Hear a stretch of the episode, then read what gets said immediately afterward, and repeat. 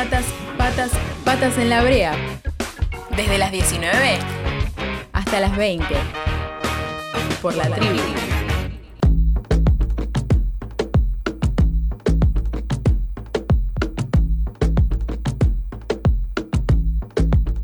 7 y cuarto de la tarde de este jueves que reiteramos la temperatura porque es algo que nos está haciendo muy mal al cuerpecito. 39 grados 2 la sensación térmica, la única que importa.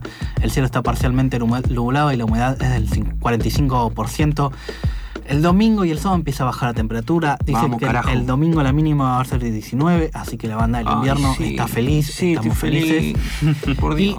Y un tema que venimos tratando los días miércoles, pero que hoy un poco vamos a seguir dando vuelta porque la verdad es que nos interesa mucho y además Santi sos un especialista sobre este tema. Los miércoles con, con Alberto Joscliadis, Joliadis, como le gusta que le digan, hablamos sobre cómics, especialmente sobre más el cómic argentino, historietas en particular. Ya hablamos sobre los superhéroes argentinos. Ayer hablamos sobre el manga con Matías. Eh, Mir. Mir, ¿verdad? Por Lalo Mir, me estoy me acordé por de Lalo. Con Matías Mir hablamos de. Y por el Mir de vieja gente que chateaba en su momento. Vos no llegaste a eso. Ok, no tengo la más puta idea de lo que no importa. Eh, no importa, era un lugar de chat donde se reunían muchos emos de nuestra época a chatear. Era como bajarte un programita, no importa. Ok, bueno, mm. seguimos. no existían las redes sociales. No existían las redes sociales. Era lo más parecido. Antes de ICQ fue. Uy, ICQ. Sí. Eso sí sé que es. Eso sí. ¿Te acordás tu número o no? No, nunca tuve. Ah, bueno, era chiquito, pero sé qué es. Muy bien. Yo empecé en el mensaje. El mío era 1, 2, 5, 7, 5, 8, 1, 6. Eh, no sé por qué me lo acuerdo. Es como. Y es como el documento o las, De ese momento. De esa época era como el documento o el teléfono, viste que los teléfonos antes la gente se los acordaba. Sí. No sé, yo me acuerdo de los teléfonos de 5 o 6 amigos de la escuela que me los sabía de memoria. Y Ah, ahora, yo también me Y ahora no me acuerdo nada. No sé ni el mío, creo. De celular yo no me acuerdo. Claro, nada. celulares no sé, no sé, no sé el de mi vieja.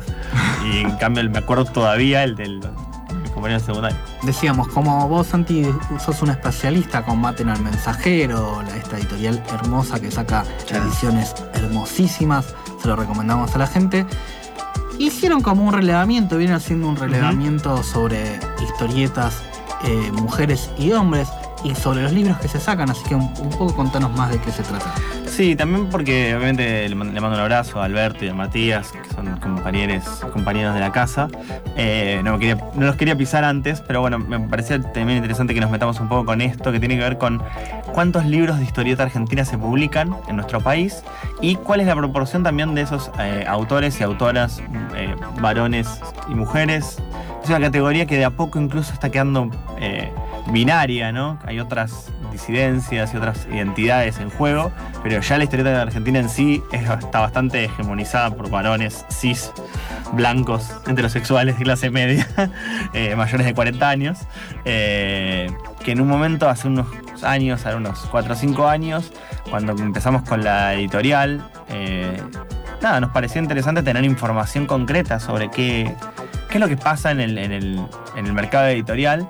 Y la, la historieta en general, como vienen charlando a veces con, también con Alberto y demás, la historieta argentina es, es un espacio muy chiquitito todavía. Eh, más o menos se publican por año de libros en general en el país entre 26 y 27 mil títulos, ¿no? Son muchísimos libros, pero de historietas son como muchos 150. O sea, es nada, una gota en el océano. Y dentro de esa, proporción hay muy pocos libros de autoras mujeres. Durante mucho tiempo, además, estaba el prejuicio que me pasó también al, entrar a ese ambiente, después de, de- pulular por distintos lugares con, la historieta argentina y sobre todo más que nada con editoriales eh, independientes, un tema que si quieres en otro momento vamos a charlar, probablemente en la semana que viene, em, era que no veía que hubiera libros de autoras. Y la pregunta primero pasó por, bueno, preguntar que por qué no, es, por qué no estaban o cuánto, cuáles eran y cuántos eran. Y al hacer eh, esa tarea, lo, lo primero que también aparecía era que, por ejemplo, vos mirás los datos de la Cámara de- del Libro, no la Cámara Argentina del Libro, y a decir la cámara de seguridad. las cámaras de seguridad podría ser también, cámara de seguridad de los eventos de historieta, sería, un- sería un buen subgénero. buen programa. Eh, con cosplayers. Y mm, si vos veías los datos de la cámara del libro, no figuraba la historieta. Aparecen los libros infantiles o los libros para, para chiques, pero no, no aparecía la historieta. Ni siquiera es una categoría para la Cámara Argentina del Libro. Entonces, mucho menos había información concreta para revisar. Entonces, eh, lo primero que hice fue escribirle a algunas personas del sector diciéndoles, hola, ¿sabes qué pasa? Y bueno, esto es un drive que después se los vamos a compartir en las redes para que lo, que lo puedan chusmear, que está abierto para que lo puedan ver con las solapas, con toda la información y también para que la puedan participar. Y empezó a participar un montón de gente porque, bueno, vio que, que faltaban cosas o que su libro no estaba o lo que sea. Y ahora son como 40 colaboradores de, entre autores, eh, editores, eh, gente que escribe sobre libros. Y bueno, un poco lo que empezó a pasar es que si vos mirás los últimos, una, especie larga década, 2009-2019, más o menos hubo un crecimiento en la cantidad de libros, que pasa de más o menos 70 a 75 libros por año a un pico que fue en 2018, 2018, ¿no? Sí. 2017 y 2018 de 163 libros. Estamos hablando de muy poca cantidad de libros. O sea, bien, pensemos que eh, sería, si pudieras comprarte un libro por semana, son 50 libros. Nadie se puede comprar un libro por semana, pero bueno, eh, no es tanto. Eh, y después empezaba a pasar en, bueno, cuántos de esos libros tenían autoras mujeres en su participación. Ustedes hablaron el otro día de Supermercado, ¿no? Con La sombra del antiplano, que es su primera publicación. Y tiene otra que se llama Sin mojas venciendo. Y que son publicaciones breves, en general de 40 páginas. Cuando uno empieza a ver esos datos y a hurgarlos un poco más, lo que empiezas a ver es que muchas de las publicaciones que hacen las pibas son autopublicaciones, se autopublican, Sí. se sacan sus propios libros y muchas veces son o fanzines o libros de baja tirada o esto, digo, publicaciones que capaz tienen un editor, como pasa con el caso de Paula que tiene a, a Barro Editora, pero que publican eh, cosas de corta, corta cantidad de páginas, digamos, no son libros de 200 páginas. Esa diferencia te quería preguntar, ¿cuál es la diferencia entre un libro chiquito y un fanzine, por ejemplo? Bueno, tiene que ver mucho con quiénes son eh, las personas que lo publican. El fanzine viene de una cultura que tiene que ver con, bueno, en su nombre lo tiene, también me voy a poner un poco así eh, etimológico, ¿no? De fanzine, de maga- un magazine de fans, que venía, tenía mucho que ver con la cultura punk y con hablar de cosas que vos te, te interesan o seguís una banda o seguís algo y escribías sobre eso y te autopublicabas, te fotocopiabas, cortabas, hacías tu collage y capaz te ibas a la puerta de un recital a venderlo. Hazlo tú mismo. Claro, esa cultura del el do it yourself, del haz- hazlo tú mismo, que no dependía de tener un editor, de tener una persona que te publique y mucho menos que te pague por publicar. Obviamente que en, en el- en la Argentina tuvo una increíble mm, movida en los 80 en torno al punk y, y a, y a esa escena musical. Y también de pequeñas publicaciones, capaz son revistas, donde capaz sí hay un editor o editora que junta el material y demás, pero no de una manera comercial, no de un trabajo que vos cobrás, sino es, che, estamos haciendo una publicación, tenés algo para escribir, vos también, ah, yo tengo un, no sé, conseguí la letra de una canción traducida, ah, bueno, juntémosla, la, la imprimimos, la blochamos, la repartimos, ¿no? En la historieta, durante mucho tiempo, el fanzine era casi la única manera de publicar, porque no, hay, no había casi editoriales para publicar que no sean multinacionales, eh, a partir de lo que fue la caída de las editoriales más masivas después de la década del 70 y 80. Entonces en los 90 y principios de los 2000 la única manera de mantener más o menos viva la historieta argentina era en los blogs, cuando empezaron los blogs, donde la gente subía sus historietas a la web o por capítulos o por páginas y, empezaba a tener seguidores antes un poquito antes de que la- las redes sociales de- tomaran carrera. Y por otro lado, el hacer tu fanzine fotocopiado y abrochado. Y quizás si tenías un mango más, podías mandar a imprimir una tapa color o hacer una impresión color, pero la mayoría eran fotocopias. Hoy por hoy en la historieta argentina hay mucha movida de fanzines que son casi libros. O sea, la calidad es muy parecida a la de un libro porque la producción de, de libros en general eh, se abarató mucho. Hoy vos podés hacer un, librito de, no sé, 50 ejemplares eh, y capaz en una calidad muy parecida a la de un libro de una editorial industrial. Entonces también lo que empezó a pasar es que en los eventos de historieta que hay en todo el país, eh, a veces tenés autores y autoras que quizás no tienen un editor o una editora que les les pagó por esa publicación y lo distribuye, que se consigue en la librería, sino que juntan su material eh, se pagan su propia impresión y lo venden en movidas.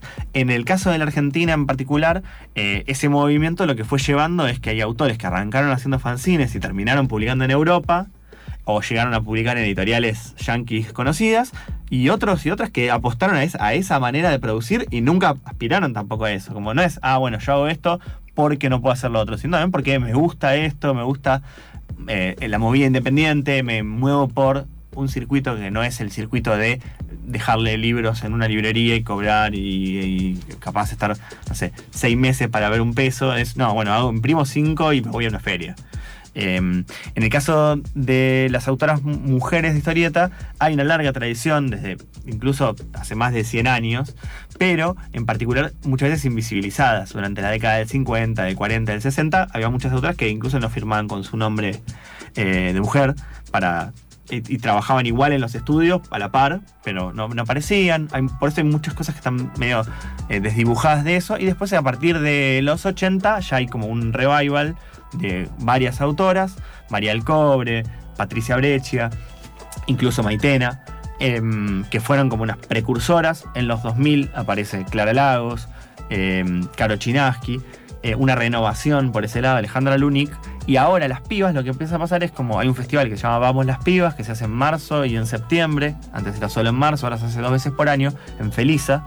eh, donde eh, cuando vos vas ahí encontrás un montón de material súper diverso, súper copado, pero en general después no lo conseguís en ningún otro lugar. Muchas de esas cosas son libros que solo circulan en esos eventos o en otras ferias similares. Entonces, cuando vos empezás a ver estos eh, relevamientos o este tipo de publicaciones, es, bueno, siguen siendo todavía pocas con relación a la cantidad total de autores va- varones publicados. Más o menos pasaron de ser un 8 o 9% eh, a ser un 18% en 2018 y un 26% más. Un 26%, digo, es, antirradial lo que estoy diciendo, ¿no? ¿Qué es un 26%? Es una de cada cuatro publicaciones. O sea, una de cada cuatro libros de historieta es tiene una autora mujer en su, en su producción.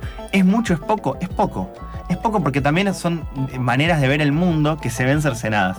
Cuando hablamos de diversidad incluso de otras identidades, es eh, brutal, digo. Eh, la, editorial municipal de Rosario organizó una publicación, un concurso que terminó con una publicación que se llama Poder Trans, por ejemplo, donde aspiraban a que poder publicar a autoras eh, y autores trans a partir de una convocatoria que se armó. Y les costó mucho armar ese libro, que quedó muy bueno, pero ¿por qué? Porque no había casi autoras publicando. Entonces se dieron cuenta que también para visibilizarlo había también que generar otros espacios distintos.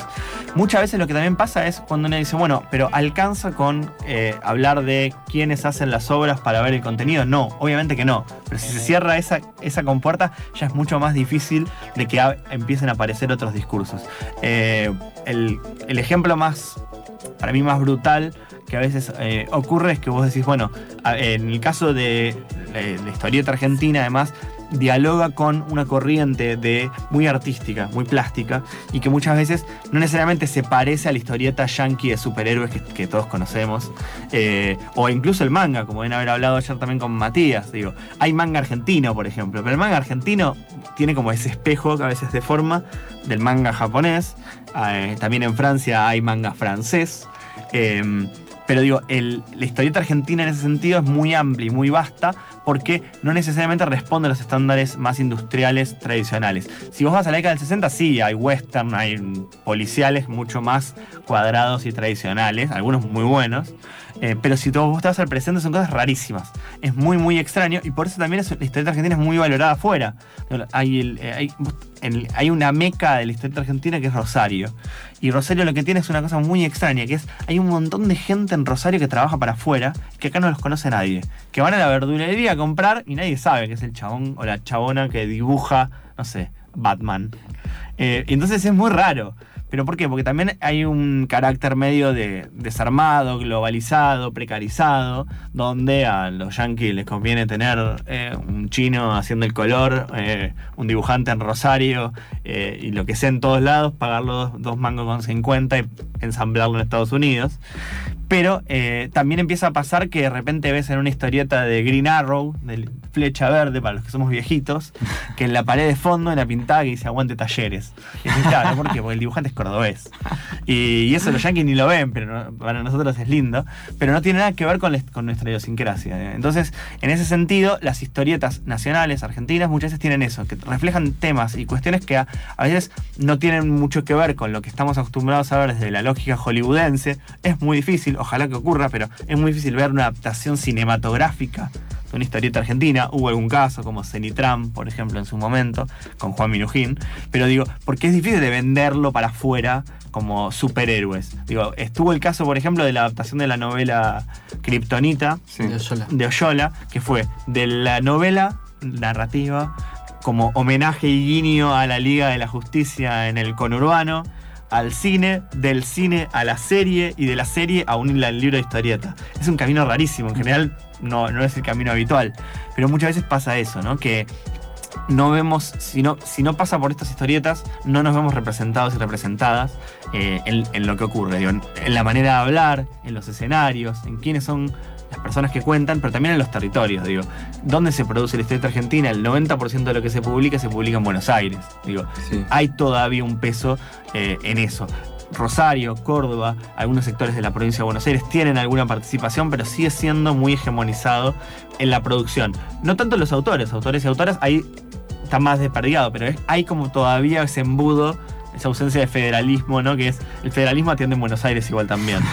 Eh, y también empieza a pasar que, bueno, cuando uno empieza a hacerle preguntas a la historieta argentina, a veces lo que ocurre es que dice, bueno, pero ah, no hay tanto de ciencia ficción, no hay tanto de tal cosa. Decís, bueno, pero si se publica tampoco, es difícil de que sea más diverso. Por eso también la invitación siempre es a participar, a hacer, a producir desde la lógica del fanzine o de la autopublicación o desde la lógica profesional, que también hay. Hay casos como las editoriales que, que más o menos están armando cuestiones en la Argentina, que son cuatro, cinco, como mucho 10, que publican esa, el, el grueso de esas, esas cuestiones. Así que bueno, eh, les vamos a linkear esta información también, porque la idea es un poco contagiar eso y que además, como ven, cuando pongo play es muy difícil de parar porque me copa mucho. Eh, invitamos que lean Maten al Mensajero, que entren a las diferentes editoriales que tienen, o, o puentecitos que van tejiendo por ahí, que también es tan bueno lo que hacen.